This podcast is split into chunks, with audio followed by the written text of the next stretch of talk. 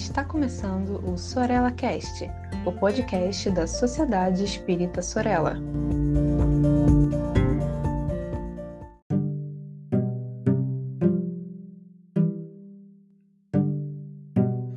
Olá, queridas amigas, queridos amigos, aqui é Tiago Barbosa.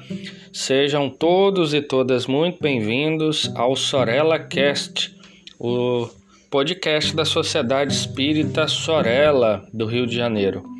Bom, nós estamos de volta para tratar é, da nossa série sobre os autores espíritas clássicos, que visa é, produzir uma pequena reflexão né, sobre alguma obra, algum autor, enfim. E desta feita, nesta oportunidade, vamos tratar do nosso, do nosso querido Ernesto Bozano e sua obra Pensamento e Vontade.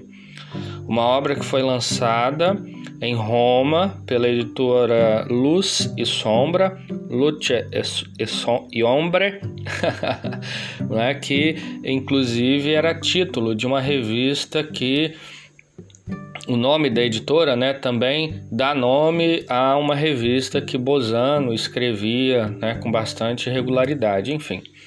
Bozano, só para termos uma fazemos uma rápida exposição, né? É, foi espírita, é, estudioso da filosofia e da ciência espírita. Ele nasceu, é, nasceu e morreu em Gênova, né?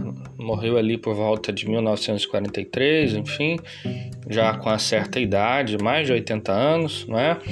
E morreu, né? Digamos assim, no meio da Segunda Guerra Mundial, né?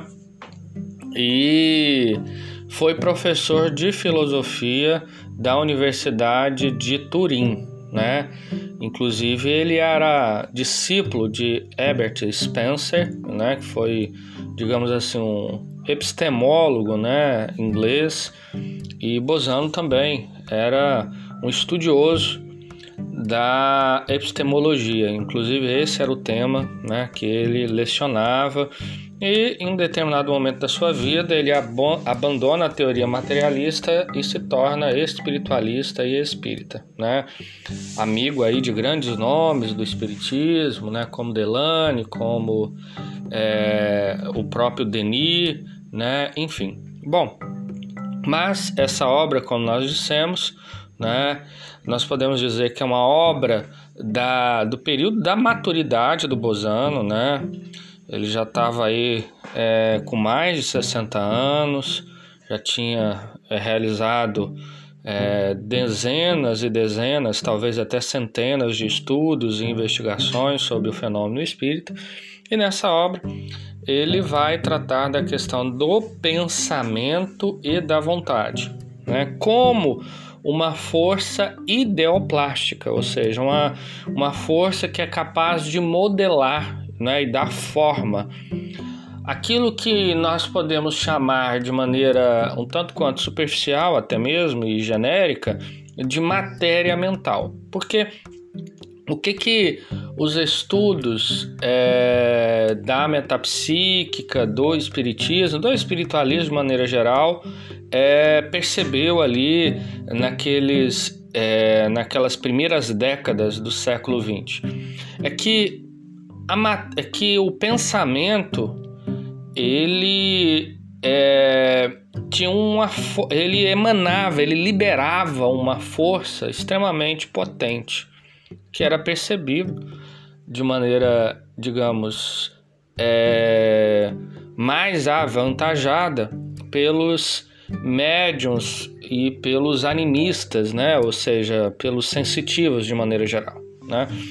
é, boa parte deles diziam que estava percebendo né, o pensamento e, e de maneiras que ao longo desse período foi-se possível, inclusive, é, fotografar o pensamento. Né? O Bozano explora um pouco isso né? É, na obra Pensamento e Vontade, bem como Denis também, né? na obra O Problema do Ser Destino, mas também o nosso querido Gabriel Delane em Evolução Anímica, enfim. O fato é que isso chamou por demais a atenção de diversos pesquisadores, né?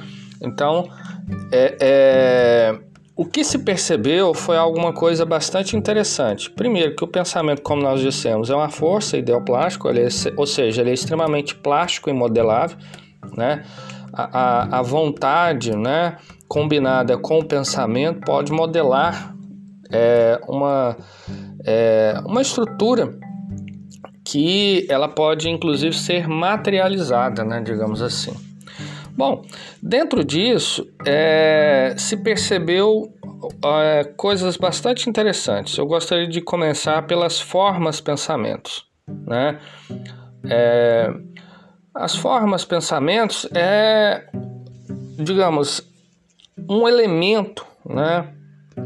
que está relacionada com a subjetividade, né? ou seja, com a vida interior de todos nós, onde aquilo que, que, onde aquilo que com maior vigor e regularidade nós pensamos, ela pode se transformar em uma verdadeira forma, né? É tomar corpo no nosso campo áurico, né? na nossa psicosfera. De maneiras que ela vai encontrar através dos elos de afinidade né, é, e do magnetismo, é, ressonância em outros pensamentos que se assemelham. Né? Então, alguém que tem comumente pensamentos de ódio, de ressentimento, vai criar uma forma pensamento que vai se identificar com outras formas pensamentos que é, no fundo ali tem é, o mesmo pensa, é, tem o mesmo sentimento, né? Ou seja, né, o ódio, o ressentimento e por aí vai. Isso também é, implica dizer que não só isso, né? Ou seja, não, as formas pensamentos não estão só dentro desta compreensão, desse horizonte de compreensão, né? Mas também Inclusive, o próprio Bozano explora um pouco isso, né? É, investigando através de alguns médiums, principalmente do espiritualismo inglês, como, por exemplo, a médium Trevor Smith, né? uma médium bastante que Bozano, inclusive, vai explorar né, a sua mediunidade em outras obras, como literatura de além-túmulo, né? É, a crise da morte, enfim a ponto de dizer o seguinte, que muitas das vezes alguém que em determinado momento pensa muito em uma pessoa, né? Eu vou dar um exemplo que não está posto uh, na obra, mas que é, eu acho que facilitaria bastante, não é? A nossa reflexão. Por exemplo, alguém que está apaixonado por uma pessoa. Então, o pensamento meio que fica monodeísta é, e, e, e fica né, rememorando, lembrando daquela pessoa. Um médium, né, que um, ou alguém que tem uma sensibilidade psíquica, visual mais aguçada, pode perceber uma forma pensamento da pessoa em que esta outra criatura está pensando, nesse caso está apaixonada. Né? E então assim, é, inclusive ele vai justificar que nem tudo que aqui um sensitivo vê significa que é espírito, né? Ou é, que venha do mundo espiritual. Muitas das vezes é a criação mental, né? Deste ser que ele está, digamos assim, penetrando no campo psíquico dessa pessoa, né?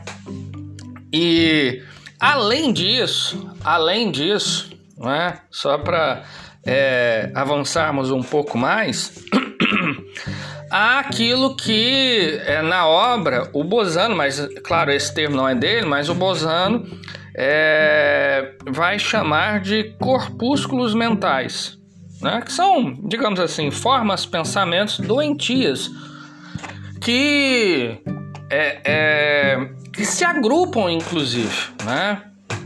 E, por exemplo, no exemplo inicial que nós demos, alguém que pensa, né, com muita regularidade sobre, vamos supor, é, questões relacionadas ao, sei lá, ao crime, né? E essa pessoa, ela pode tanto expelir né, corpúsculos mentais com esse tônus vibratório, com esse mesmo sentimento, mas bem como se nutrir, absorver corpúsculos mentais né, de outros seres, de outras inteligências que se afeiçoam né, com o seu pensamento. Enfim, então isso é alguma coisa assim bastante interessante. Né? Tudo isso, o Bosano, é, é, é, digamos, avança bastante no sentido de como que o espiritismo pode contribuir para os estudos da mente, né, da psique humana. É, é, porque vejam vocês, muitas dessas forças elas são viciantes.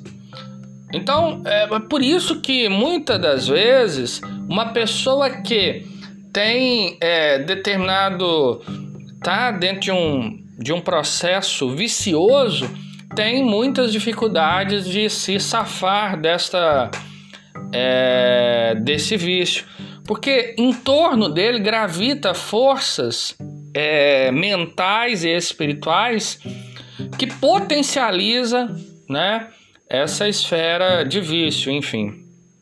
Nesse sentido, é, a cura né, para essas questões igualmente está dentro da própria subjetividade do ser, ou seja, o pensamento e a vontade. Pode auxiliar por demais, né, mudando essa faixa vibratória, porque desta forma, quando ele muda, transcende aquela realidade que comumente ele estava vinculada, ele alcança um outro patamar e nesse outro patamar ele vai ser nutrido né, com energias que se assemelham com a, o seu pensamento e a sua vontade.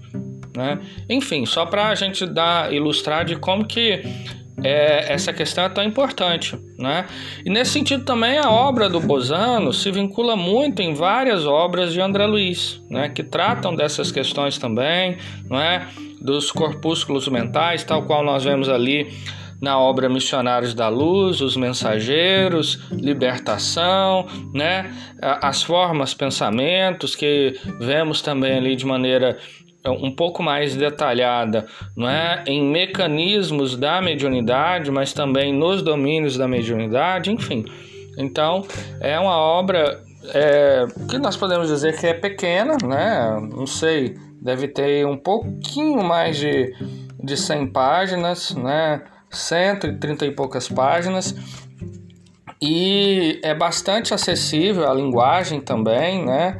Enfim, então fica aqui, digamos assim, a dica, né, de leitura. Um abraço, meus amigos, minhas amigas, e até o próximo episódio do nosso querido, é, querida Sorella Cash, o podcast da Sociedade Espírita Sorella.